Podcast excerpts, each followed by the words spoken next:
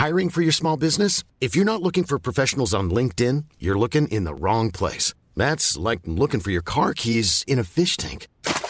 LinkedIn helps you hire professionals you can't find anywhere else, even those who aren't actively searching for a new job but might be open to the perfect role. In a given month, over 70% of LinkedIn users don't even visit other leading job sites. So start looking in the right place. With LinkedIn, you can hire professionals like a professional. Post your free job on linkedin.com/people slash people today. Bonsoir, bonjour, bon après-midi à tous et bienvenue dans ce nouvel épisode d'Histoire de succès, le podcast où des personnes viennent vous raconter tous les jeudis matins leur parcours vers leur succès. À l'heure du confinement, Histoire de succès continue avec des interviews à distance. Désolé d'avance pour la qualité du son sans doute un peu moins bonne qu'habituellement, mais je suis heureux de pouvoir continuer malgré tout à vous offrir des interviews dans cette période.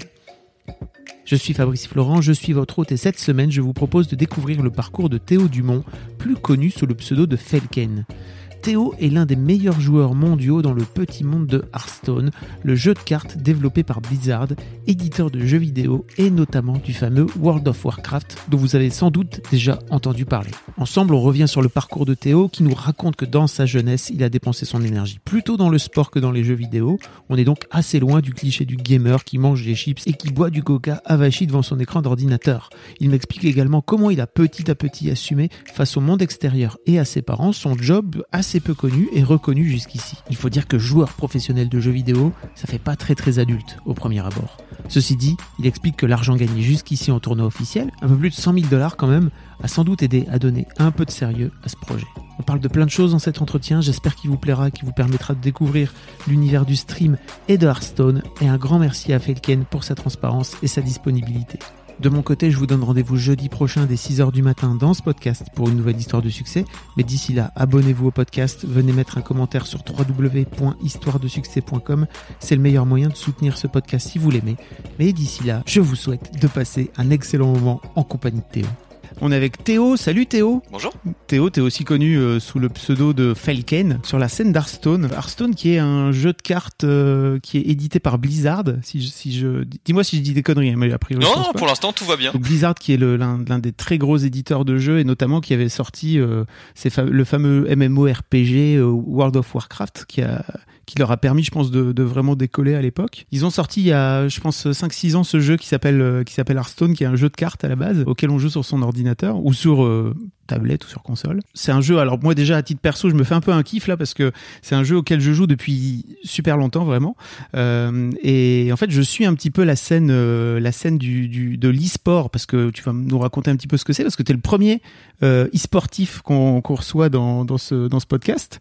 Donc tu vas expliquer un petit peu quel est qu- à quoi, à quoi ça en quoi ça consiste. Euh, et puis tu es l'un des, des tout meilleurs joueurs français aujourd'hui. T'es quoi T'es professionnel? Est-ce qu'on peut dire que t'es professionnel? T'es semi-pro? Comment ça se c'est quoi exactement? C'est un peu particulier mon statut par rapport à certains d'autres joueurs parce que par rapport à, à d'autres joueurs qui sont à fond dans la compétition uniquement, il y a le côté un peu euh, commentateur. Ouais. C'est un peu l'intérêt qu'on peut avoir en étant à la fois du coup joueur et commentateur, c'est par rapport à un sportif traditionnel, ce qui est plus compliqué. Nous, quand on est éliminé de la compétition ou quand on ne participe pas à la compétition, on a une, une chaîne en, sur Internet où, Ouais. on, où on commente et justement l'idée c'est d'avoir des joueurs qui sont plutôt bons afin d'être compétents dans, dans, le, dans le cast, tout simplement. Alors tu l'expliqueras, on l'expliquera un petit peu après, mais tu fais partie de cette équipe qui s'appelle Solari et qui effectivement euh, à la particularité d'être à la fois une chaîne de, une chaîne de, une chaîne Twitch, hein, euh, qui, a, qui a une chaîne Twitch et qui est en gros qui diffuse du contenu sur la chaîne, mais qui a aussi une équipe de de- d'e-sport euh, sur sur différents jeux, quoi. C'est ça? C'est ça, le, du coup, l'idée de Solari, c'est vraiment ça, d'avoir des joueurs assez forts pour pouvoir se débrouiller en compétition, mais toujours de, de garder cet, cet aspect en- entertainment, etc. Ok. Donc, euh, la première question que je pose à tous mes invités, c'est en fait euh, à quoi ressemblait Théo quand euh, quand il avait 7-8 ans? Oh, 7-8 ans, du coup, ouais. c'est quoi? C'est CE1, un truc comme Ouais, ça? CE1, CE2, ouais. Ouais, du coup, à l'époque, je faisais de, j'ai, toujours fait beaucoup de sport, je suis quelqu'un d'assez énergique, et Ouais. du coup, c'était le moyen qu'ont trouvé mes parents pour me canaliser, on va Ok. dire. C'était, euh, c'était pas de tout repos de me garder quand j'étais petit. et du coup, à cette époque-là, je faisais de la capoeira, donc Ah ouais un, un art martial brésilien. Ok. C'est un mix entre art martial et danse pour ceux qui connaîtraient pas, qui était à l'époque utilisé euh, par les esclaves au Brésil, Hmm. qui qui avaient pas le droit de se battre et du coup c'était c'était euh, la danse mêlée au combat. Ok. Et donc c'est- c'était euh, un, un espèce de défouloir. Et à côté de ça, je, je jouais à la Game Boy pour revenir sur le côté gamer, mais pas. J'ai jamais été forcément euh, quelqu'un qui jouait énormément. J'ai, j'ai, mes parents m'ont ont insisté quand j'étais petit pour euh, m'ouvrir à pas mal de choses. Donc que ce soit le cinéma, ils insistaient pour que je lise. On allait de temps en temps au musée, etc. Mais euh, l'idée c'était, euh, c'était vraiment leur but, c'était d'essayer de me faire découvrir plein de choses et de voir derrière moi ce que j'appréciais pour essayer de plus développer là-dedans. Ils font quoi tes parents comme, comme métier? Euh, ma mère est banquière Ok, pour euh, des pas en particulier, plus pour des en- des grandes entreprises. ok. Et mon père, c'est- ça a toujours été la question compliquée quand j'étais à l'école. J'ai jamais, tu sais, tu dois écrire à chaque fois le, le métier de tes parents. Ouais. Et mon père, ça a toujours été, il me disait, mais consultant informatique. Donc ça a toujours été un grand flou. Même à 24 ans maintenant, je ne saurais pas exactement t'expliquer. Du coup, je répète, consultant informatique. Je pense qu'il va dans des entreprises pour euh, donner des conseils, c'est ça? On va dire pas. ça. Ok. Euh, et donc ouais, effectivement, ils ont ils ont voulu euh, t'ouvrir. T'a- T'avais quand même le droit de jouer aux jeux vidéo. T'avais quand même le droit d'avoir une Game Boy, c'est ça? Ouais. Par contre, à cet âge-là, c'était limité à une heure par jour. Ok, d'accord. Et euh, co- comment ça se passe après ta vie au collège? Plus tard, un peu plus tard? Là, changement de sport du coup, Ouais. sur de sur du judo à ce moment-là. Ok. où J'en avais j'en avais fait un peu avant. J'ai fait un, un- une pause qui a duré à peu près tout le tout l'école primaire. Donc. J'ai repris à partir de CM2 6e. Donc plus sur du judo. J'aime vraiment beaucoup faire du sport, c'est important. Du coup c'est pour ça que j'insiste un peu dessus. Ok. Et c'est vraiment le moyen de pas être une trop une pile électrique.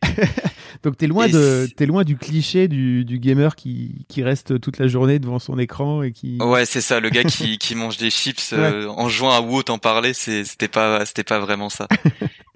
Et sinon, ouais, j'étais pareil, j'aimais, j'aimais beaucoup lire. C'était à le moment où il y avait euh, tout ce qui était, je crois que c'était Harry Potter 7 qui venait de sortir, donc j'étais un peu dans ce- cet univers un peu fantasy qu'on retrouve beaucoup dans les jeux vidéo finalement. Donc c'est ça qui, qui m'a raccroché.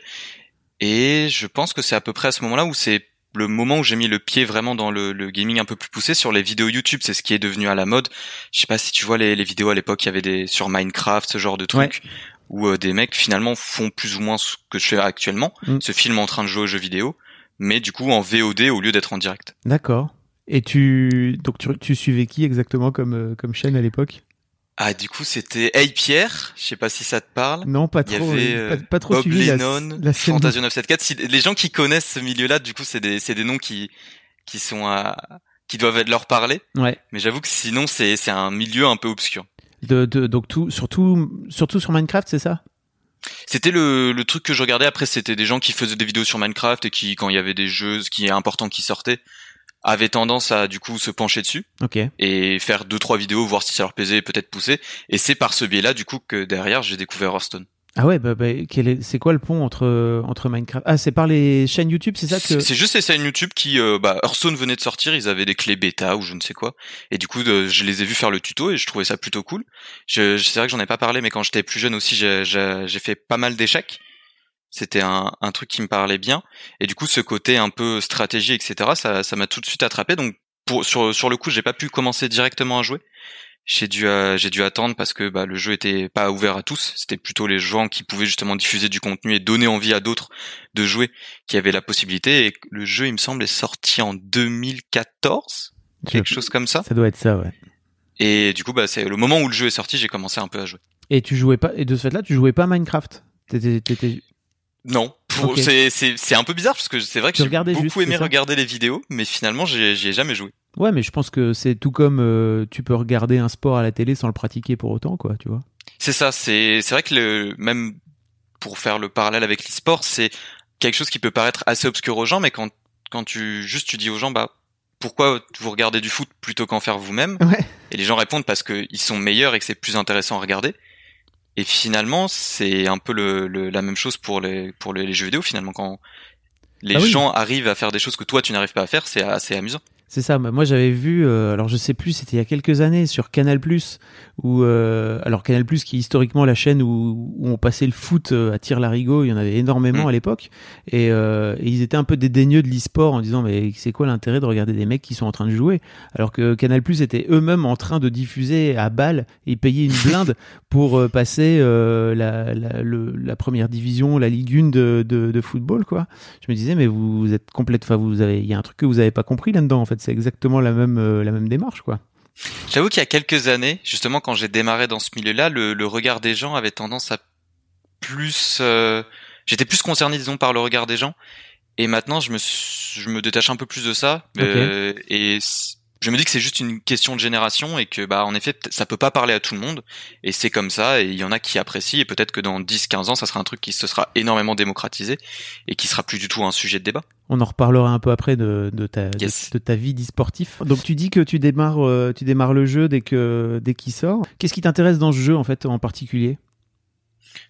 Euh, je pense que c'est le, le fait d'avoir un, un objectif précis. Donc pour, euh, pour expliquer aux gens, il y a un système de classement où on démarre euh, en étant rang 25 et on monte de plus en plus, donc jusqu'au rang 1, et après il y a le rang ultime qui est le rang légende. Et avoir cet objectif-là, me dire j'ai un but, euh, même sans parler de compétition, juste jouer contre d'autres joueurs en ligne, mais me dire que je peux atteindre un but et faire partie des, des meilleurs, c'était un truc qui me motivait. Je jouais pas énormément au tout début parce qu'il y, y a un système de, de paiement qui est mis en place dans le jeu, donc c'est un jeu de cartes, donc il faut payer pour avoir les cartes, etc.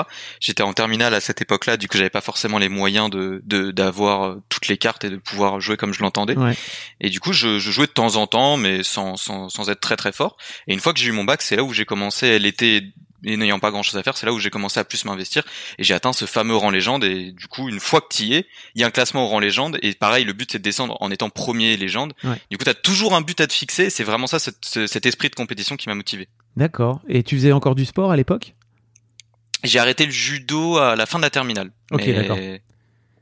J'avais pas. t'étais- tu jouais pas au basket aussi ou t'es fan de basket non? J'aime beaucoup le basket, ouais. Je suis, ça fait pas si longtemps que ça. J'ai Ok. jamais joué non plus. Tu vois encore un truc que j'aime bien regarder sans forcément pratiquer. Je suis tombé sur la NBA, la NBA par hasard. C'est marrant parce que c'est pareil, c'est en regardant des vidéos de YouTube, euh, genre dans les suggestions qui, sans forcément de raison, avec des, des mecs qui parlaient, qui faisaient un talk show sur sur la NBA. Ouais. Et ça m'a ça m'a pris. Du coup, j'ai regardé, j'ai écouté. Je trouvais les mecs plutôt intéressants. Et quand t'as- quand t'écoutes des gens intéressants, le sujet le devient. Là. Ouais. J'ai un peu cette ce mode de pensée là. Et ça m'a donné finalement envie de, de suivre.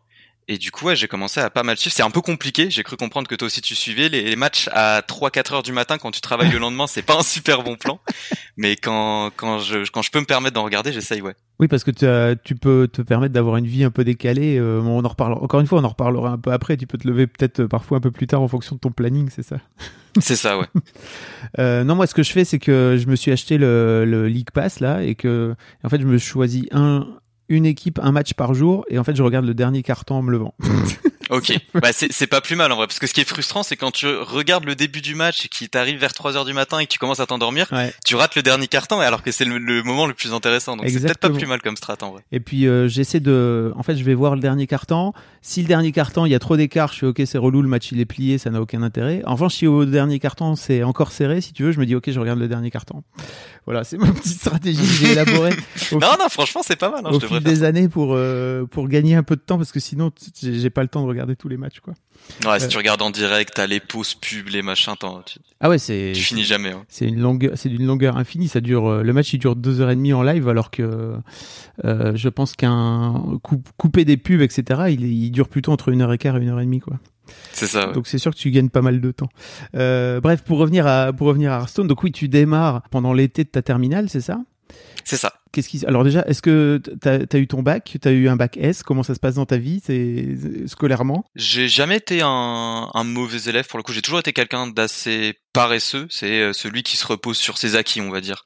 J'étais, euh, j'ai ce côté un peu, euh, un peu grande gueule ou un peu insolent. Du coup, les profs, c'était pas forcément super, ça se passait pas super bien, mais les résultats étaient là. Du coup, ça allait. Et euh, ouais, j'ai eu un bac S mention bien, il me semble. Et du coup, jusqu'à jusqu'à la jusqu'à la terminale, vraiment, j'avais pas trop de soucis. Et par contre, grosse erreur, j'ai décidé de faire médecine une fois mon, mon bac euh, S en poche.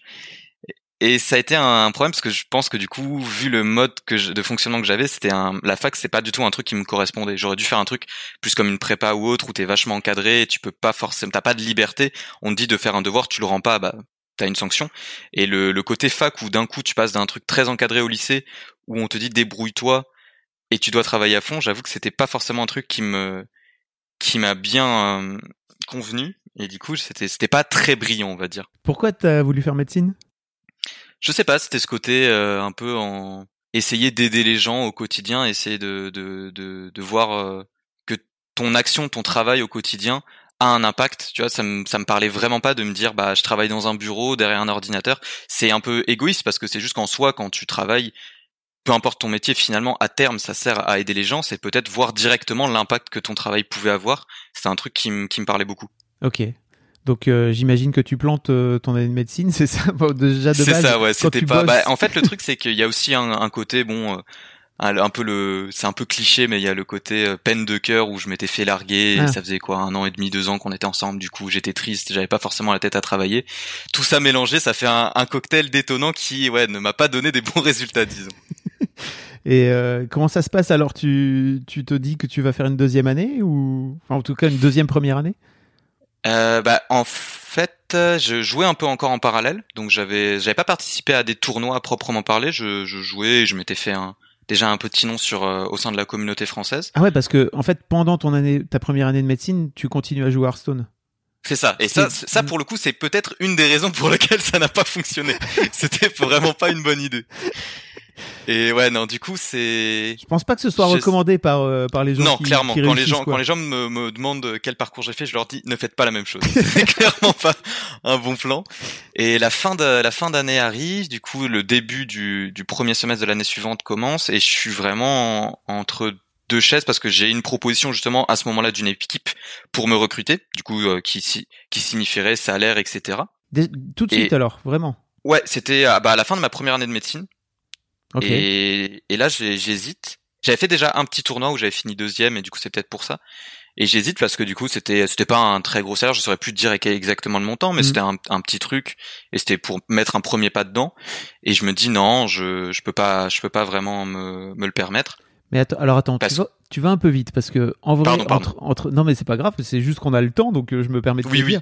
J'essaie de faire le lien hein, entre le gars qui joue euh, pendant, qui découvre Hearthstone euh, pendant son année de terminale, qui s'y met un peu plus sérieusement pendant l'été et qui, si je me trompe pas, tu, tu deviens légende pendant l'été pour la première fois, c'est ça? C'est ça, ouais. Et en fait, donc après, tu as une année complète. Euh, comment tu fais pour te pour te retrouver? Parce qu'il y a quand même une différence entre jouer toi dans ton coin et puis décider à un moment donné de te mettre dans un tournoi, tu vois. Ouais, c'est vrai. Je, bah, c'est pareil en regardant des, des, vidéos de mecs qui faisaient des tournois. Justement, je me dis bah tiens, c'est toujours cet esprit de, de compétition qui me motive. Okay. Je me dis bah tiens, il y a des tournois, je pourrais me mesurer à des gens vraiment solides et c'est un truc qui me motivait. Donc c'était pas des tournois en physique comme on peut avoir de temps en temps, c'était plus des trucs en ligne. Ouais. Et je me dis bah pour progresser, je peux pas progresser tout seul dans mon coin. Il faut que justement que j'essaye de rencontrer des gens en ligne avec qui je peux jouer. Donc je, je vais sur des forums qui existent. Je saurais plus te dire les noms. Ouais. Les trucs qui existaient à l'époque. Il y a une équipe qui avait l'air sympa avec des gens où on discutait pour s'entraîner, etc. T'avais des, des, heures d'entraînement. Bon, ça c'était plus ou moins respecté. Et de, je commence à, je commence à m'entraîner avec eux. Je gagne des petits tournois en ligne. Et il y avait un, je crois que c'était à l'été du coup, l'été 2015, je dirais, où il y avait un tournoi sur Lyon où je me suis rendu. Et c'est là où j'ai fini deuxième. Et du coup, c'était euh, un peu le début ouais, de, de ce qui m'a fait connaître. Et t'as cette équipe qui vient te qui vient te proposer? C'est c'est qui à l'époque comme euh, comme équipe? C'est euh, c'est Melty, c'est ah, le site de d'actualité un peu jeune, etc. Ok. Qui euh, avait monté, euh, alors je pense que qui avait monté une équipe e-sport. En fait, le, le, le le patron de Melty était un un gars assez jeune. Ouais, Alexandre Malch. Exactement, ouais. Que je connais. Tu le connais? Ouais, ouais, je connais un peu, ouais. Il est, il est, il est très cool pour le coup. J'ai pas mal discuté avec lui. C'est un gars très intéressant. Et euh, ce mec était passionné e-sport et c'était vraiment son idée. C'était, il se disait, bah, j'ai un média qui est destiné à un public assez jeune. C'est un truc qui est en essor, qui est en plein essor et qui peut justement intéresser les plus jeunes. Donc il essayait, son but c'était vraiment d'essayer de, de, de mixer un peu les deux mondes. C'était compliqué parce que c'est pas forcément le même public. C'est en effet des publics jeunes, mais pas les mêmes du tout les, les le public de Melty et le côté e-sport, ça fait pas forcément euh, bon ménage. Du coup, ça n'a pas été un, un, franc succès. Je crois que ça a duré un an, mais c'était un, c'était un projet assez cool. Donc, euh, comme je te disais au début, j'ai refusé la proposition. Ok. Et finalement, je suis invité à un tournoi à la Paris Games Week. Donc, c'est un gros salon de jeux vidéo qui a lieu euh, en octobre tous les ans, qui réunit euh, Port de Versailles, donc qui réunit énormément de monde. Je suis invité à ce tournoi-là et je crois que c'était 1000 ou 1500 euros. Je crois que c'était 1000 euros et un, téléphone à gagner. Et j'ai gagné le tournoi. Donc euh, ça, et là je me dis bah c'est trop bête. C'est on me repropose du coup de, de me recruter. Je me dis c'est trop bête. Je c'est clairement ça marche pour moi. Donc j'ai envie de tenter le coup. Au pire bah j'ai j'avais à l'époque 19 ans. Je me dis bon bah je prends le temps d'essayer. Si ça passe pas, tant pis. J'aurais j'aurais fait un an de break et ça arrive dans la vie de beaucoup d'étudiants finalement. Ouais, ouais. Et euh, du coup, bah, je tente et je rejoins Melty à ce moment-là. Ok, donc tu es en échec là à l'époque en médecine, c'est ça? C'est ça. Et donc tu te dis, bah, je vais faire une pause. Donc tu fais finalement tu fais pas de deuxième première année, c'est ça? Je m'étais réinscrit, mais j'y suis pas allé. Et c'est là que tu te lances un peu, mais donc un peu par hasard, non?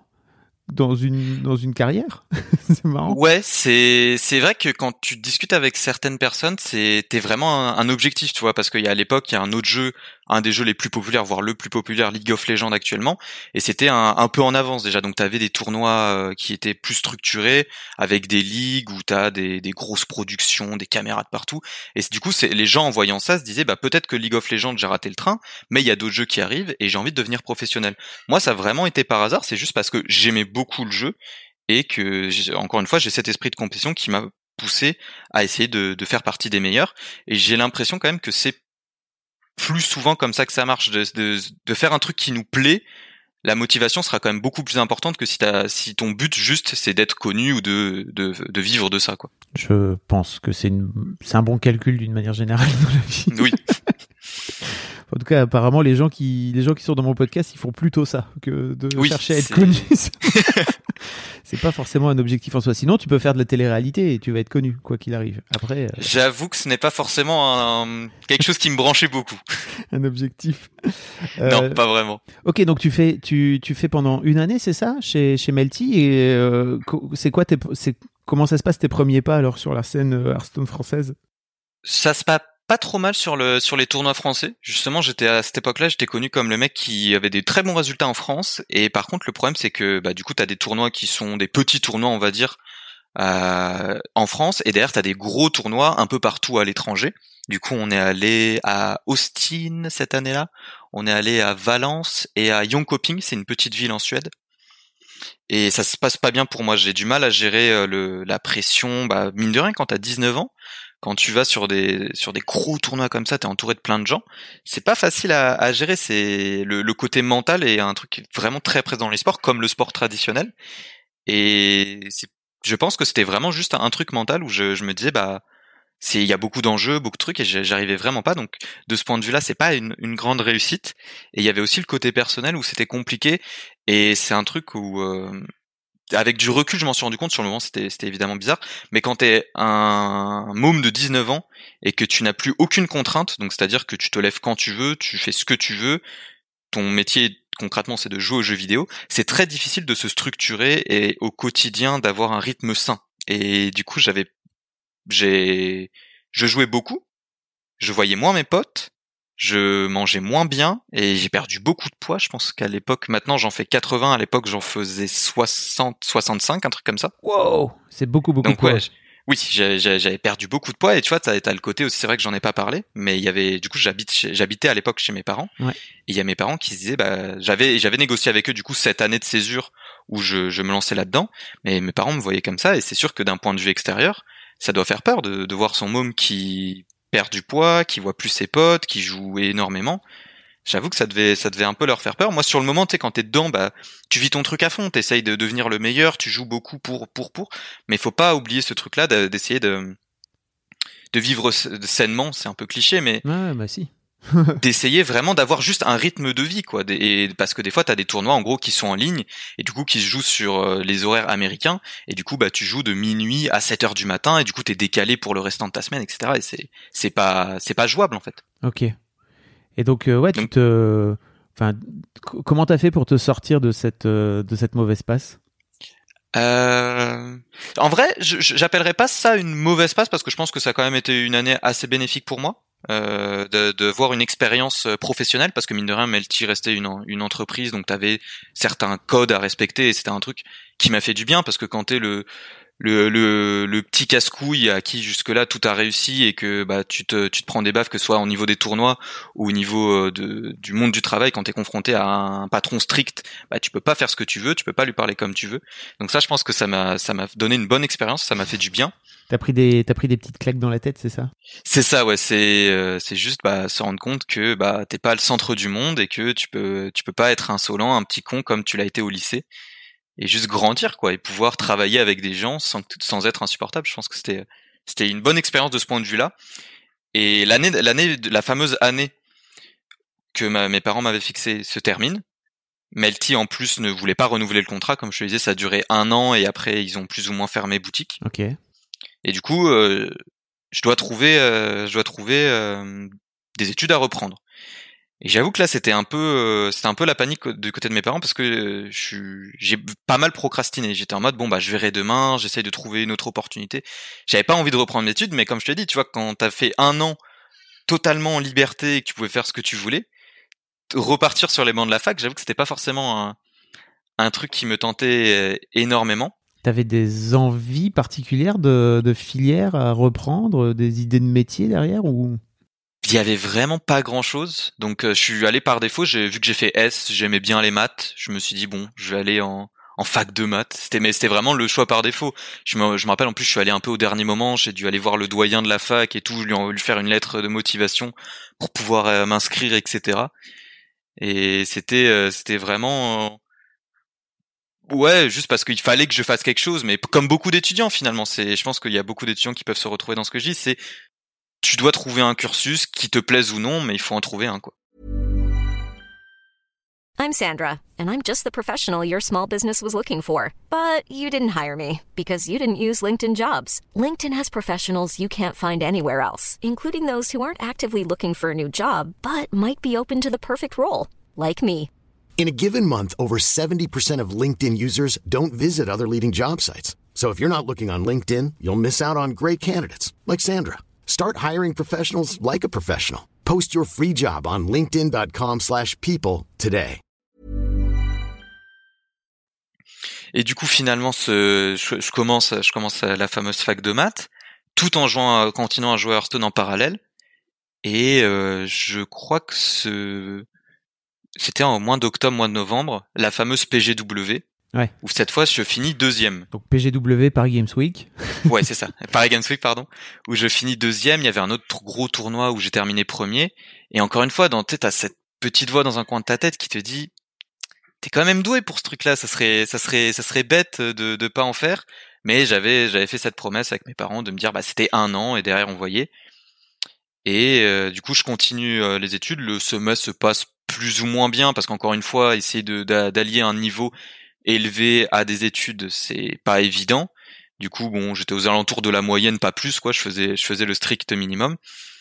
Et à ce moment-là, du coup, ça doit être, euh, du coup, attends, 2017, je dirais? Ah, c'est ça, ça doit être début 2017. Je suis recruté à nouveau par une équipe qui s'appelle Millennium, qui n'existe plus non plus. J'ai l'impression que là où je passe, les équipes trépassent.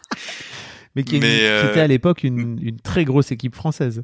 C'est ça, qui était une très grosse équipe française qui venait de perdre tout leur roster euh, du coup euh, de joueurs Hearthstone, qui s'était émancipé de, de Millennium pour fonder leur propre euh, leur propre équipe qui s'appelle Arma Team du coup.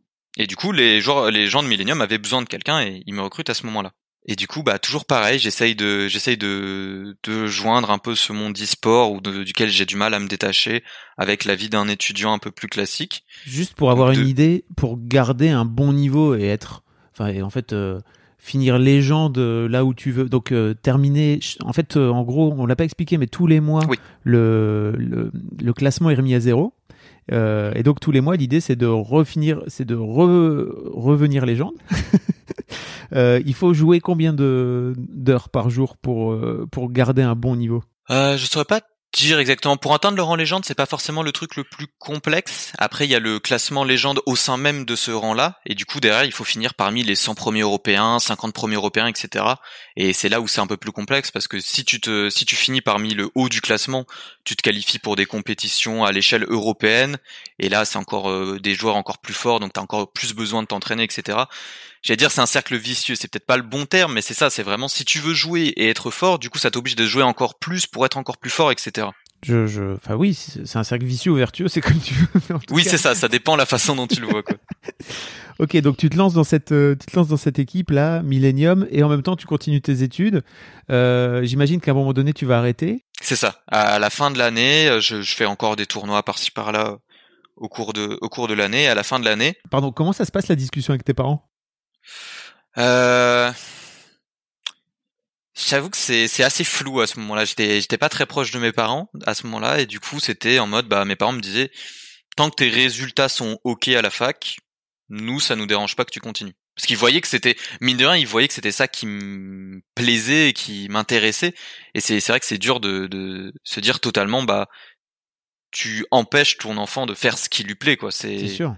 En plus quand t'as un revenu derrière c'est c'est un, oui, tu un peu dommage. Tu gagnais des sous là pour le coup euh, On avait là, je peux te dire, je crois que c'était environ 500 euros par mois du coup.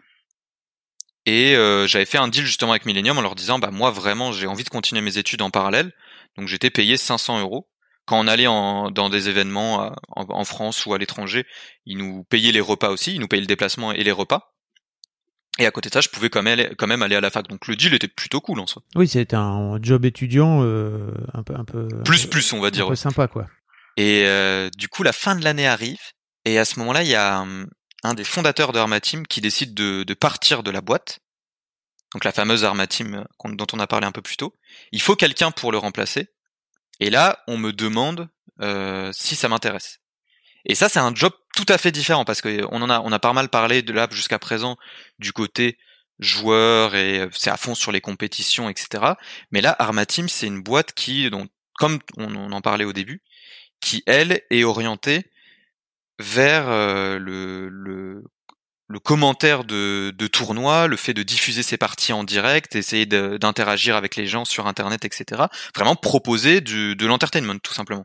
Donc ça c'est vrai, ça c'est vraiment un boulot à part entière. Là où le boulot de joueur pro, bah en soi, c'est toi qui te qui te fixe tes heures d'entraînement, etc. T'as pas de, de patron sur toi. Là, vraiment, j'ai des heures euh, où, comme si on était à la télé, où de telle heure à telle heure, je fais mon émission. Oui, et puis c'est des compétences en plus complètement différentes. C'est-à-dire qu'il y a des très bons joueurs Hearthstone qui sont des piètres streamers et vice versa. Exactement, parce qu'il y a ce côté où tu dois être à l'aise à l'oral, tu dois réussir à rebondir en discutant avec les gens, continuer à être intéressant tout en tout en jouant au jeu et c'est pas forcément évident. Et du coup j'ai cette opportunité là j'avais j'avais le sentiment que c'était un, un job qui pouvait me plaire parce que bah, je pense que les gens l'ont ressenti. J'aime bien parler je suis pas je suis plutôt à l'aise etc et euh, du coup j'accepte la proposition et là il y a eu la fameuse discussion avec mes parents. Oh. Et c'était compliqué parce que ma mère euh, j'avais la boule au ventre je me rappelle je vais au restaurant avec ma mère et euh, on va manger dans une pizzeria et j'ai rien mangé du repas parce que je n'osais pas lui parler, j'étais j'arrivais pas. Et à la fin, elle me demande, mais elle dit, mais il y a un truc qui va pas, je sens que ça va pas, et je, lui dis. Elle me dit, mais qu'est-ce que tu veux que je te dise? Je vois que t'es pas heureux en allant à la fac, que ce que tu fais euh, en jouant aux jeux vidéo, c'est un truc qui te tient à cœur, c'est ta passion.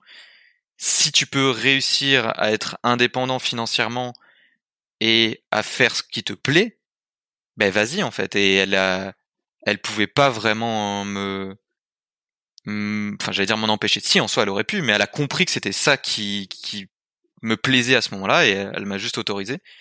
Mon père ça a été un peu plus compliqué. Hein. Mon père déjà il avait eu une grosse période où euh, quand euh, l'époque Melty où il avait vu que j'avais arrêté mes études, je crois qu'il m'a pas parlé pendant six mois. Oh.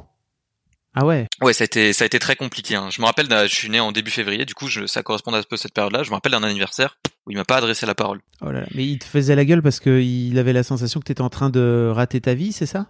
Ouais, c'est ça. C'est pas j'ai j'ai pas envie d'utiliser le terme brillant, mais j'ai toujours été très bon scolairement parlant. Ouais. Et mon père, comme je le dis, mes parents avaient des ambitions, que ce soit pour ma sœur ou moi, de euh, de faire des, des, des grandes études tu vois. C'est de dire bah comme je te disais quand j'étais petit on m'a amené au musée au ciné au machin ils avaient vraiment que envie que je m'ouvre à plein de plein de cultures. Et leur but vraiment c'était euh, je, je vais pas dire d'être un énarque tu vois mais c'était de faire des études importantes. C'était vraiment leur objectif pour nous. Et quand tu vois ton enfant derrière qui fait quelque chose comme ça de très obscur ou auquel tu ne peux pas t'identifier parce que ça n'existe tout simplement pas pour eux à leur époque, bah, ça, ne, ça, ça ne rime à rien. C'est compliqué. J'imagine. Et puis, bah oui, parce que en plus, alors non seulement joueur d'e-sport, euh, ok, mais en plus Hearthstone qui est quand même pas, comme tu disais tout à l'heure, l'un des plus gros jeux sur la place, encore moins, enfin, j'imagine à l'époque, c'était encore moins connu qu'aujourd'hui. Euh, ça, ça devait, ça, effectivement, ça, ça peut leur faire bizarre, j'imagine, quoi, tu vois, de se dire. Que, Ce côté-là, ça, c'était pas forcément un argument pour eux parce que ils connaissaient pas du tout le monde des jeux vidéo, donc j'aurais pu leur dire que j'étais un, un, comment dire, un joueur professionnel de Pong ou de Tetris, tu vois, c'est, ça, ça leur ça, leur, ça leur pas parlé, ça leur pas parlé. C'était, c'était juste le fait de, bah, déjà d'être un troubadour, on va dire, qui, euh, qui leur plaisait pas tant que ça. C'est l'une des raisons pour lesquelles tu avais fait médecine aussi, c'était pour euh, faire un peu euh, des, un, un, métier brillant aussi, quelque part? C'était ça, ouais, c'était de se dire, bah, c'est, mine de rien, c'était des études qui sont aux yeux des gens assez cotées, on va dire. Et euh, c'était un peu ce côté-là où je me dis, bah, réussir médecine, aux yeux de la société, mine de rien, c'est un, un, sacré accomplissement. Donc il y avait peut-être en, en, soi ce côté-là aussi où j'avais envie de, de, de, de briller un peu par les études que j'aurais pu faire. Ok. Et donc tu finis par, euh, tu finis par, euh, par affronter ton père, c'est ça? Compli compliqué? Ouais, c'est plus compliqué. J'avoue que ça, ça remonte un peu, du coup je me rappelle plus exactement. Ouais. Il, il a pas super bien pris la chose. C'était, ça a été moins violent que la première fois, mais évidemment ça, ça lui faisait pas très plaisir. Quoi. Ok. Et toi de ton côté, tu le vis comment? As cette sensation aussi de te dire, bah en fait tant pis, il se rendra bien compte un jour ou l'autre, ou alors euh, c'est, compliqué pour toi aussi de de, de tuer le père quelque part? Parce que c'est un peu ça quoi. Non, pour le coup, euh, j'étais vraiment en mode bah moi je sais que c'est un truc qui me plaît, on va voir combien de temps ça durera. Si ça dure si ça dure longtemps tant mieux, si j'arrive à être bon là-dedans tant mieux. Et au pire bah je reprendrai mes études, c'est un truc qui que j'avais que j'envisageais de très loin, mais je me disais bah potentiellement on, on, on fera ça. Mais euh, clairement je c'était le, le, fait que mon père et que mes parents soient pas forcément d'accord c'était pas forcément un truc qui m'a qui m'a freiné outre mesure. D'accord. Ok. Bon alors donc tu te lances dans tu te lances dans l'aventure Millennium euh, en tant que streamer donc c'est ça? Enfin streamer slash ouais. joueur de ce fait là ouais du coup Arma Team on arrive et euh, c'est ça, c'est le côté pareil, un peu genre streamer. Je crois que j'avais mon contrat avec Millennium qui courait encore sur quelques mois, donc au début j'étais euh, un peu hybride entre les deux. Avec, je jouais pour la structure Millennium et je streamais pour Arma Team du coup. Et derrière, finalement, à la fin de mon contrat, je rejoins Arma Team. Je signe du coup mon CDI euh, le oh là là, attends, le 20 le 20, je crois, je, dans, aux alentours de fin décembre 2017, je dirais. Mm.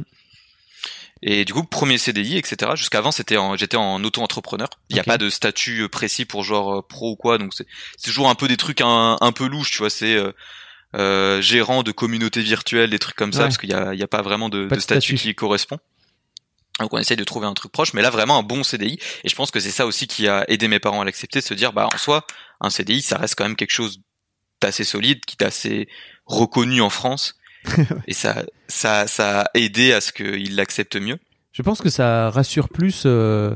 Enfin, je sais pas comment tu l'as vécu toi ton premier CDI, mais pour moi c'est plutôt un truc euh, de l'ancienne génération et qu'au final euh, CDI, CDD ou contrat ou je sais pas quoi, au final ça change pas vraiment le truc. Le seul truc que le CDI t'apporte, c'est que ça te valide aux yeux du reste de la, de la société, non? Oui, c'est ça. Pour le, pour le coup, j'ai pas senti personnellement un, un, un, accomplissement en signant ce, ce contrat, mais c'était encore une fois, comme je te disais, un, pour aux yeux de ma famille, une bonne chose, donc c'était pas plus mal. Donc tu restes combien de temps chez Arma? C'est un an, non? C'est ça ton J'arrive du coup euh, en septembre 2017. Je signe mon contrat euh, en tant en CDI en décembre 2017 et on va y rester jusqu'en janvier 2019 du coup. Ok. Quand tu dis on, c'est que si je me trompe pas, il y a une sorte de grand transfert, encore une fois, un grand mercato. Un, un schisme, on va dire. euh... Ça a été un peu particulier. L'année 2018 du coup, ouais, c'est pour le coup, je pense que c'est, tu vois, je parlais d'expérience Melty qui avait été un peu compliquée parce que je m'étais un peu éloigné de mes potes, etc. Mais je pense que cette année 2018, elle était encore plus dure pour des raisons diverses et des grosses divergences d'opinion avec mes patrons. On a assez discuté du sujet sur les réseaux sociaux, etc. Parce que ça a été un, peu un, bordel à, la fin quand on a démissionné. Donc j'ai pas forcément envie de revenir dessus, mais ça a été une année compliquée. Les résultats sont en termes de, de compétition sont pas là. Le streaming, j'ai vraiment du mal avec ça parce que bah, c'est compliqué au début, parce que c'est un métier qui s'apprend mine de rien. C'est comme un présentateur télé, ça s'improvise pas, tu l'as dit et c'est c'est compliqué de d'apprendre les codes d'arriver tu vois bah mine de rien ça reste internet. Donc euh, sous le couvert de l'anonymat les gens peuvent être très durs avec toi et arriver à accepter les critiques à faire des vannes rebondir dessus et pas à prendre frontalement ce que les gens te disent au premier degré etc c'est c'est vraiment dur. Surtout qu'en plus tu... pardon pardon vas-y. Non non mais je disais surtout qu'en plus t'es en train de jouer et donc en fait les gens ils sont derrière leur euh, leur écran et ils commentent en direct euh, par exemple, les erreurs que tu peux faire ou les, ou les, ou les mauvaises décisions que tu peux prendre dans le jeu, c'est ça aussi parfois. C'est ça exactement. Du coup, c'est des fois en effet, tu peux faire des erreurs, mais des erreurs que tu ne ferais pas si t'étais juste tout seul dans ton coin. L'idée c'est que quand t'es pas concentré à 100% sur ce que tu fais, que parce que tu racontes une histoire, tu racontes une vanne, etc. Bah forcément tu fais des erreurs et euh, au bout d'un moment les gens qui te les qui te les qui te les ressasse, ça peut être compliqué. Le fait du coup derrière que les résultats ne soient pas forcément présents en, tournoi, bah, c'est un truc qui toi te tracasse et derrière les gens vont te quand ils te le font remarquer, bah c'est encore plus compliqué parce qu'on va te dire ah ouais bah finalement on t'a recruté pour que tu fasses des bons résultats et bah on les voit pas pour l'instant. Euh, c'est c'est c'est pas évident à encaisser, tu vois. à côté de ça, mes euh, mes collègues du coup euh, ont gagné eux deux gros tournois, un au Canada, un en France, un deux, deux différents, du coup, deux collègues différents. Et pareil, t'as ce côté-là, bah, j'étais extrêmement heureux pour eux parce que c'est des gens que j'apprécie beaucoup, que je côtoie encore aujourd'hui. Et euh, j'étais vraiment satisfait qu'ils réussissent. Mais t'as ce côté-là, tu dis, ben, et moi quand, tu vois, moi je me donne à fond, pourquoi pas moi, tu vois, c'est c'est compliqué de, de vraiment de vraiment faire la balance entre le côté hum, on va dire entertainer vraiment, joueur compétitif, tu vois, essayer de, trouver l'équilibre entre les deux, réussir à suffisamment t'entraîner sans pour autant te tuer sur le jeu et faire euh, une overdose et derrière t'as plus envie de, de, de streamer, t'arrives euh, en traînant des pieds au travail. C'est, ça peut paraître absurde pour les gens d'entendre ça parce que finalement les gens peuvent se dire mais il fait que jouer aux jeux vidéo je comprends pas pourquoi tu, tu pourrais te lasser. Bah c'est toujours pareil quand c'est ton travail même si c'est un loisir à la base quand t'en fais ton travail c'est un peu plus compliqué à gérer. Tu, joues combien d'heures par jour aujourd'hui? Ça dépend vraiment. C'est justement c'est là où j'ai trouvé euh, la balance c'est de pas tout le temps m'entraîner à fond. Euh, parce qu'en moyenne du coup je fais 25 euh, heures du coup de, de, de stream ce qu'on appelle. Par semaine? où je fais des émissions par semaine après, il y a toujours des, des, des émissions à préparer en amont. Des, des, fois, on a des discussions avec des clients quand on a une, une émission pour eux ou des trucs comme ça. Donc, c'est des trucs euh, qui se voient pas forcément. Et derrière, t'as l'entraînement. C'est ça. Ça, c'est le, ça, c'est le minimum. Ce qui, pour le coup, ça, c'est en soi, c'est même pas un 35 heures. Ça, je vais pas me plaindre, ça va. Après, quand t'as des gros tournois à préparer, quand on va bah, à l'autre bout du monde, tu sais que tu, tu dois te préparer à fond parce que t'as pas envie de voyager pour finalement faire un mauvais résultat. Et là, tu montes en dehors des streams, du coup, ah ouais, je dirais entre 6 et 8 heures par jour, en plus. Donc oui, forcément, je, je, je peux concevoir que au bout entre 6 et 8 heures par jour, au bout de 6 ou 8 heures par jour sur le même jeu, euh, ça, ça peut finir par être, euh, par être parfois compliqué à gérer. Ouais, c'est un peu lassant. Tu comment tu fais toi pour euh, trouver du plaisir? Parce que tu disais tout à l'heure que c'était dur pour toi le, stream. Euh, donc une fois que tu es passé euh, chez Solari, donc euh, c'est ton équipe actuelle, c'est ça? Ouais. Euh, tu parlais tout à l'heure d'un schisme, c'est-à-dire que si je me, dis-moi si je me trompe, mais il y a toute une partie de l'équipe d'Arma qui a qui a basculé chez Solari, qui a qui a créé, qui de ce fait-là a créé le noyau de l'équipe actuelle. Hein. et effectivement, ça, comme tu le dis, ça fait tout un tout un ramdam sur Internet dans le petit microcosme de la, de la communauté Hearthstone. mais en tout cas, toi de ton côté, euh, comment tu fais pour parce qu'aujourd'hui moi je te vois streamer t'es l'un de mes streamers préférés hein, je te le dis sur ah, merci. sur euh, chez chez Solari. Et euh, en fait t'as l'air hyper à l'aise. Et c'est vrai qu'à l'époque je t'avais je te regardais pas chez Arma mais je me rends pas compte en fait de ce qui a pu changer toi dans ton appréhension du du stream par rapport à par rapport à l'époque. Je pense que c'est une question de mentalité euh, liée au fait que j'ai grandi aussi, parce que ça fait du coup trois ans maintenant que je fais ce métier-là, et clairement je suis pas la même personne à 24 que j'étais à 21 ans. Encore une fois, bon, je reste un petit con, faut pas, faut pas non plus tout changer. Mais euh, je pense que c'est ça en grande partie qui m'a aidé, le fait de, de gagner de l'expérience tout simplement. Quand au bout de trois ans tu fais tu fais ça au quotidien, bah tu euh, accumules de l'expérience, tu sais ce qui plaît aux gens, tu sais comment je disais rebondir sur des personnes bah, qui peuvent réagir en direct avec toi dans un chat. Du coup, bah tu sais que euh, plutôt que de s'énerver, bon ça m'arrive quand même souvent, mais euh, tu tournes en dérision ce qu'il a dit, tu fais une petite vanne et finalement les gens au lieu de rire de toi vont rire avec toi. Et c'est plein de petits détails comme ça et je j'estime pas forcément encore être un excellent streamer mais j'essaye de progresser au fur et à mesure et ça c'est un des points forts de notre arrivée chez Solaris c'est de travailler dans un cadre sain avec des gens qu'on apprécie et tu ne peux que progresser dans ce que tu fais en fait c'est c'est clairement j'ai employé un grand mot bah une bénédiction. Notre notre arrivée chez Solari euh, du coup c'était en février 2019 ça fait un peu plus d'un an maintenant. Ça a clairement été euh, un gros changement bénéfique pour moi Ok. Et euh, pour rebondir un peu là-dessus aussi, c'est que je vois, euh, c'est vrai qu'il y a des streamers que je vois, et j'aime beaucoup regarder aussi Olièche, qui est qui mhm. fait partie de ton équipe. Et lui, il s'énerve. Enfin, il, faut, il faut. Je pense que si t'as pas l'habitude de regarder Twitch, il faut regarder ça. Et je pense que parfois il s'énerve parce que contre le chat, parce que il perd, il fait des mauvais choix, il fait des mauvais trucs, il est pas concentré sur son. Ah, lui dis pas qu'il fait des mauvais choix, sinon il va encore plus s'énerver. Fais attention. il fait des... donc il fait des erreurs, euh, mais parce que les, parce qu'aussi il est en train de suivre le stream et parfois il, c'est très drôle à voir d'ailleurs parce que moi je finis par, euh, il finit par s'énerver aussi et moi ça me fait marrer en fait en général euh, quand il quand il s'énerve, il finit par bannir euh, du, du, du chat euh, certains membres qui l'énervent, etc., etc. Mais c'est vrai qu'il y a un truc comme ça qui est très euh, vivant et très organique, je trouve, dans le dans le live, quoi. Qui est, euh, bah, en fait, le mec, il est en train de vivre en même temps sa partie, et toi, t'es là derrière ton écran, quoi.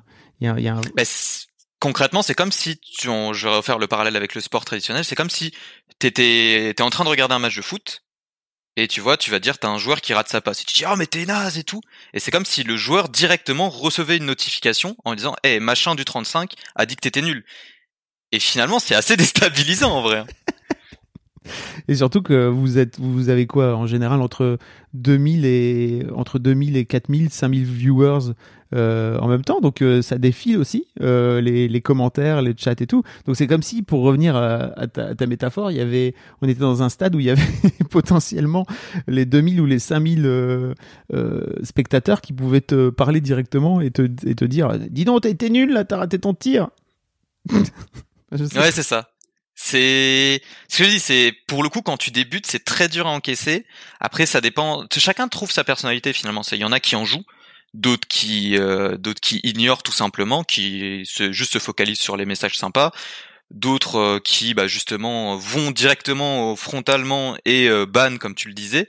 C'est vraiment un truc qui est sympa, c'est essayer de trouver ce qui te correspond le mieux et derrière bah le spectateur peut ne pas apprécier ce que tu fais, mais nous, le principe, c'est qu'on est plusieurs du coup personnes sur une même chaîne, et, du coup, c'est d'essayer de, fournir différentes personnalités qui peuvent plaire, tout simplement.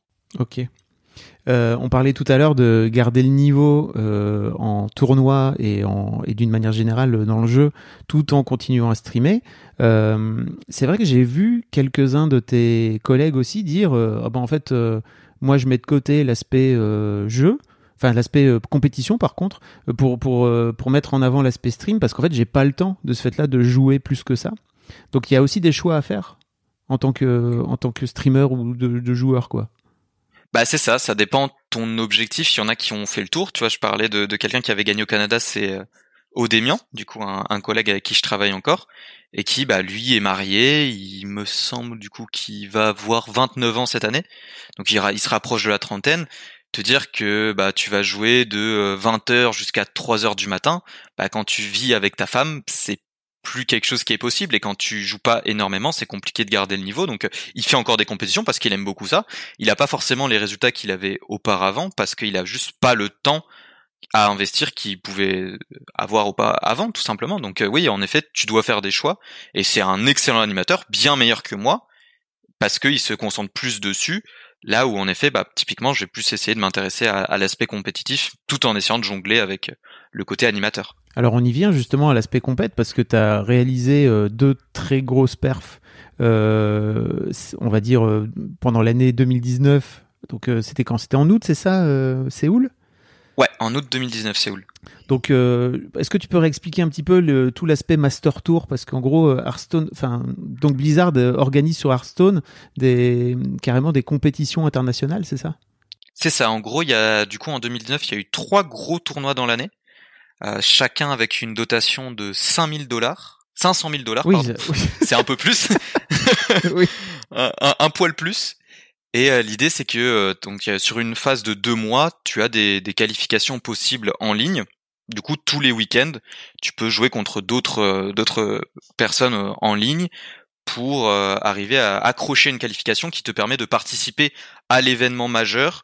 Du coup, qui se déroule dans une ville précise. On a eu l'année dernière, du coup, Las Vegas, Séoul et Bucarest. Et donc le, le, tournoi Las Vegas, t'as pas trop, c'était compliqué pour toi? Las Vegas, je crois que j'ai fini on était, on devait être euh, entre 350 et 400 et j'ai fini dans aux alentours des 100, 100 premiers joueurs. Donc c'était pas exceptionnel. En revanche, euh, t'as as cartonné à Séoul. Mhm. Je pense même qu'on peut dire que t'as as gagné hein, très clairement le, le tournoi. Ouais.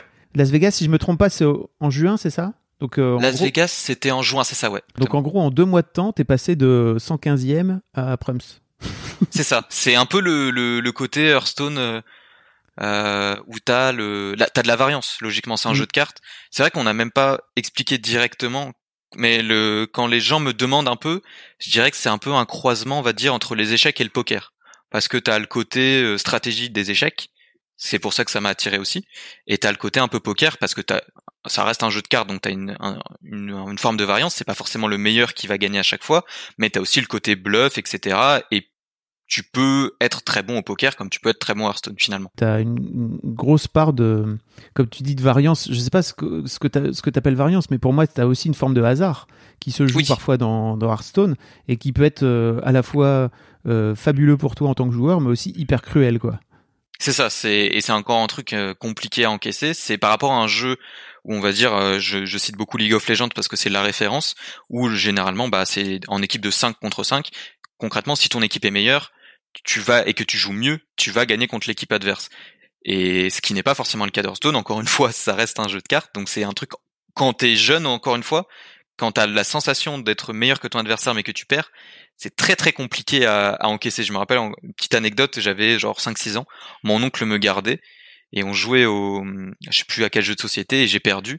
J'ai balancé le plateau et j'ai hurlé euh, sors de chez moi t'es plus mon oncle ou un truc comme ça. Donc de base je suis très mauvais perdant en plus. Donc ça fait un cocktail compliqué euh, à, à, canaliser quand même.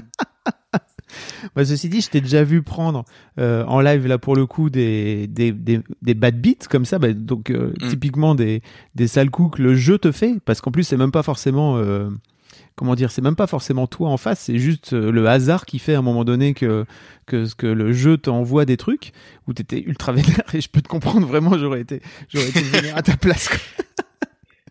Mais ouais, pour euh, pour faire le, je pense qu'il y a eu un, élément déclencheur entre Las Vegas et Séoul, c'est on avait organisé un, un tournoi euh, dans nos locaux. Du coup, on a des locaux à Tours avec des bons joueurs internationaux.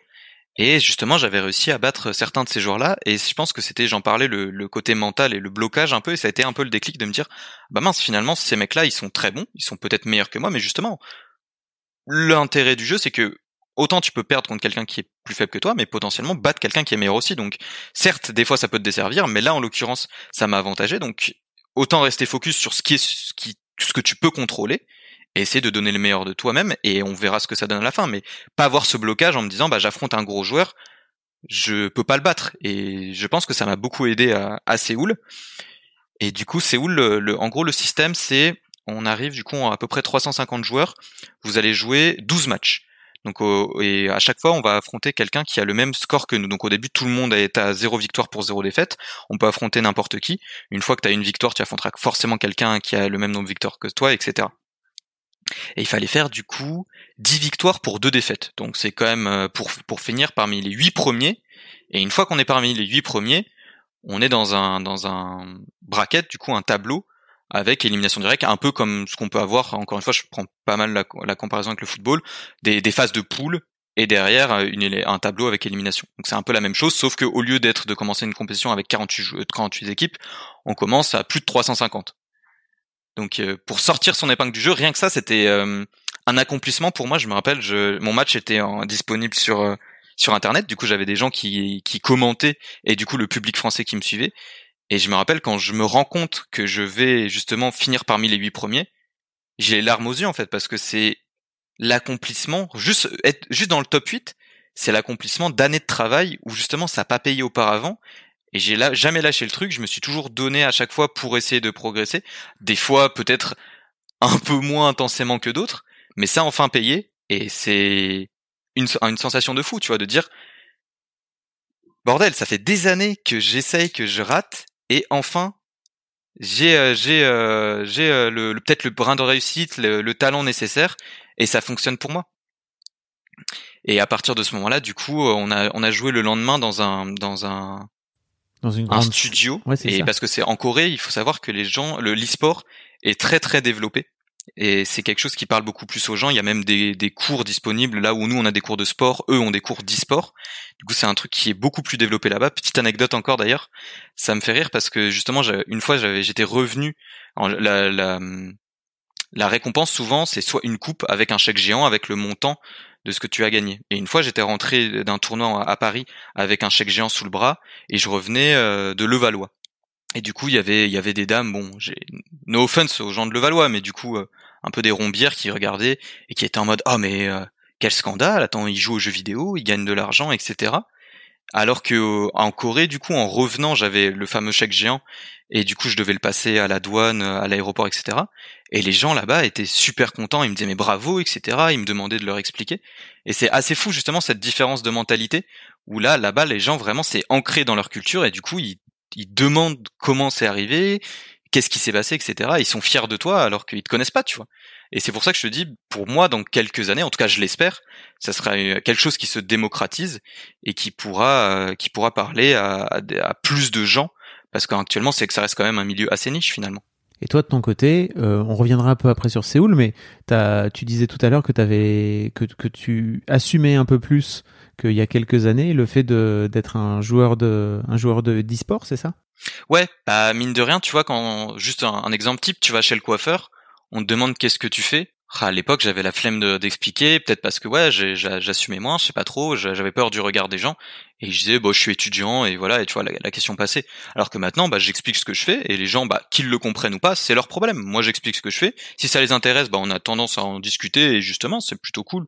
Si les gens sont intéressés par ça, moi, ça me dérange pas d'en parler, mais je, je me cache plus, et c'est, je dirais pas que j'avais honte avant, mais ouais, j'ai maintenant clairement, je suis, je suis content de, de, parler de ce que je fais et d'essayer justement que ça parle à un plus grand nombre. Et tu, tu reçois des moqueries encore? Euh, Pas vraiment, non. Justement parce qu'il y a ce, ce, côté à Séoul où euh, finalement je gagne et c'est euh, c'est une forme de confirmation, tu vois. Et, du coup, bah là où même ma famille, tu vois, même au-delà de mes parents, ma famille, mes oncles, mes tantes, bah tu dis euh, parce que j'ai gagné à peu près du coup 90 000 dollars. Ouais. Ce qui est et bah, beaucoup d'argent. Quand tu gagnes un tel montant, les gens peuvent plus nier le fait que c'est quelque chose qui est important en fait.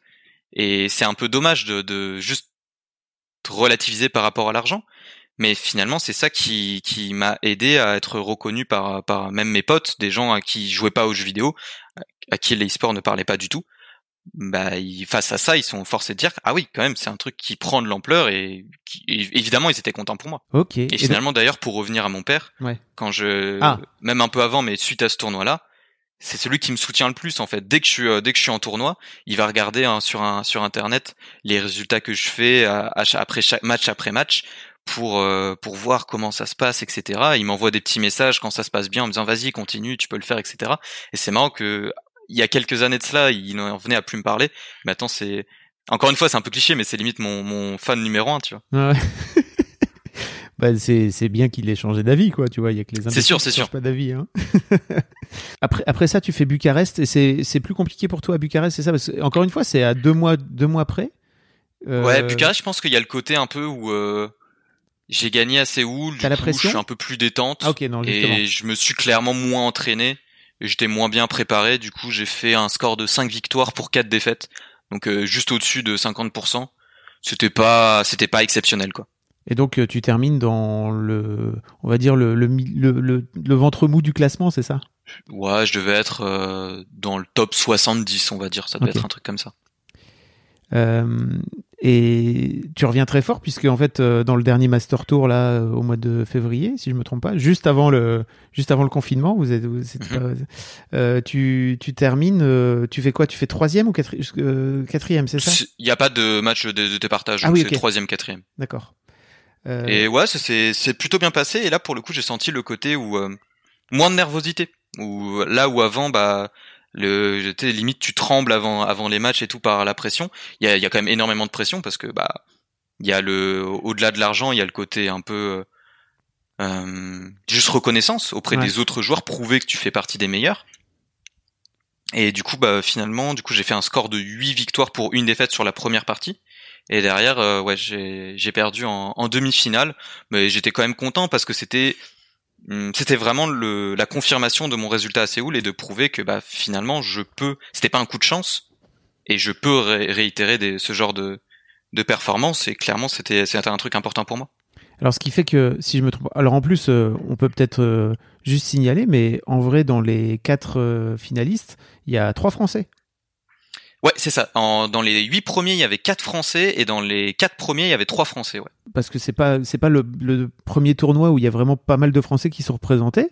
Euh, comment tu comment t'expliques le fait que les Français soient si bons à Hearthstone en particulier? Euh, c'est vrai qu'à Séoul, pareil, il y avait Ouais. quatre Français en top 8 et trois dans le dans le top 4. Donc c'est pareil, on, on réitère la même performance.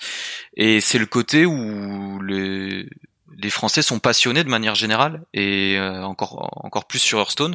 Et tu vas avoir des, des petits tournois où là on parlait des sommes où le tournoi c'est 500 000 euros en 500 000 dollars divisé entre tous les participants. Bah tu vas avoir des petits tournois en France où ça va être 1000 euros. Donc ça reste quand même une somme très importante. Ouais. Et clairement, euh, encore une fois, euh, jouer, gagner de l'argent en jouant des jeux vidéo, c'est, je suis cool. très content de pouvoir vivre de ça. Hmm. Mais c'est des plus petits montants. Et pourtant, tu as toujours des, des Français qui sont, euh, qui sont au rendez-vous, qui se donnent à fond. Et du coup, ça fait progresser tout le monde de manière générale. Quand tu as plein de petits tournois, le niveau moyen d'un joueur dans ce pays-là va, va forcément augmenter. Et c'est quelque chose qui n'est pas forcément le cas dans tous les autres pays. Euh, que ce soit parce que les gens sont moins impliqués ou parce que Blizzard ne permet pas forcément d'organiser énormément de tournois. Ça c'est un autre débat qu'on n'aura pas forcément. Mais du coup c'est c'est vraiment ça, cette passion et la et le fait qu'on s'implique beaucoup qui nous aide à tous progresser. Ok. Et alors le fait d'avoir gagné Séoul te place dans le top du top des, des joueurs d'Hearthstone euh, dans le monde puisque tu fais partie maintenant des ce qu'ils appellent les Grand Masters, c'est ça? C'est ça, du coup on a parlé des, des Master Tours, maintenant on parle des Grandes Masters. Euh, du coup c'est les 16 euh, meilleurs joueurs de chaque région. Du coup il y a la Chine est un, est un peu mise à part et sinon du coup on a l'Europe, l'Asie et l'Amérique. Du coup, moi, je fais partie des, des- du top 16 européen. Et on va, à partir de 15 avril, on va commencer, donc j'avoue que là, je commence un peu à stresser. On va, on va faire un, des, un, des tour- un tournoi entre nous, du coup, où derrière, le, le premier de ce tournoi-là se qualifiera pour les championnats du monde. Donc j'ai potentiellement un, on va dire une chance sur 16 pour, euh, pour, pour représenter la résumer, euh, d'aller au championnat du monde. Enfin non, pas, pas représenter la France d'ailleurs, parce qu'il y a d'autres euh, il y a d'autres joueurs français qui ont qui font partie aussi de ces grandes masters, si je me trompe pas, c'est ça? C'est on est on est deux autres français mais c'est vrai que savoir que tu as comme je disais une communauté très soudée derrière toi et des gens qui te qui te motivent c'est c'est euh, un, un plus. C'est quoi ton objectif en fait euh, maintenant que maintenant que t'en es là?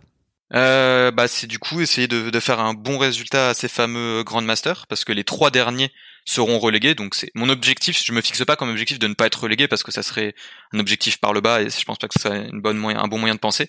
Ça serait de du coup de faire partie des huit premiers. Et du coup pareil il y a ce système de play-off de, de, de tableau et essayer d'être parmi les huit premiers pour euh, pouvoir euh, avoir une chance de participer au championnat du monde. Je me fixe pas comme objectif d'aller au championnat du monde parce que je pense que c'est je vais jouer contre les 16 meilleurs joueurs d'Europe des joueurs qui sont peut-être un peu moins forts que moi d'autres qui sont bien meilleurs que moi euh, mais du coup je pense que c'est pas un objectif euh, vraiment atte- enfin si c'est atteignable mais si je le rate, je veux pas être déçu en fait. Et du coup, je me, je pense que me fixer un objectif plus bas est plus intéressant pour moi. Ok. Comment tu vis, toi, le fait que Blizzard, donc là, par exemple, euh, la semaine prochaine, à l'heure où on parle, euh, va complètement euh, changer la, comment dire, la façon de jouer? On appelle ça la méta dans, dans le jeu avec une nouvelle extension. Ils font ça assez régulièrement. tu, ça veut dire aussi que tu peux être très très bon avec un certain deck de cartes, avec un paquet de cartes, et puis d'un coup d'un seul, ton paquet de cartes avec lequel tu étais super bon, avec lequel avais, tu t'étais entraîné pendant des mois et des mois, euh, il finit par être euh, complètement nul et ne plus servir. Euh, tu le vis comment toi de ton côté?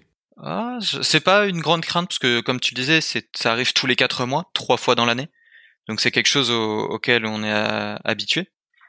Et je pense que c'est plus une motivation supplémentaire te dire que bah justement si tu travailles plus que tu t'investis plus dans ton entraînement, tu vas avoir un avantage par rapport à d'autres gens qui seront moins préparés parce qu'il y a plein de choses à découvrir. Quand tu quand tu as une nouvelle extension, tu as plein de nouvelles cartes et du coup faut trouver les combos qui vont bien ensemble. Il y a beaucoup d'histoires de statistiques où on va faire beaucoup de matchs pour euh, déterminer.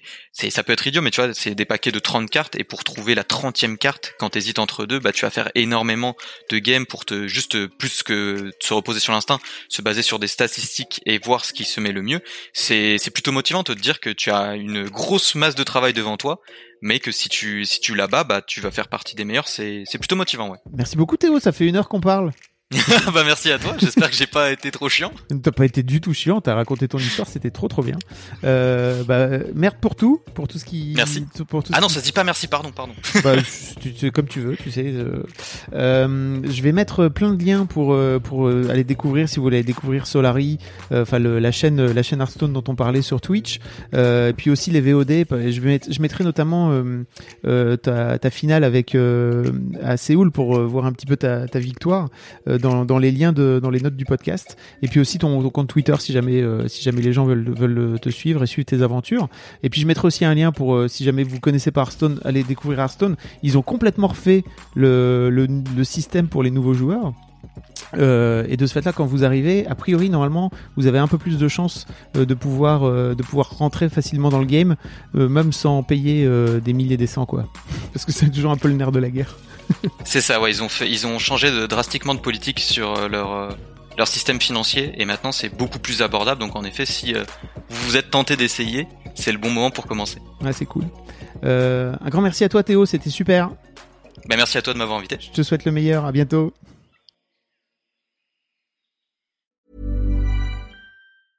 Planning for your next trip? Elevate your travel style with Quince. Quince has all the jet setting essentials you'll want for your next getaway, like European linen, premium luggage options, buttery soft Italian leather bags, and so much more. And is all priced at 50 to 80% less than similar brands. Plus, Quince only works with factories that use safe and ethical manufacturing practices. Pack your bags with high-quality essentials you'll be wearing for vacations to come with Quince. Go to quince.com slash pack for free shipping and 365-day returns.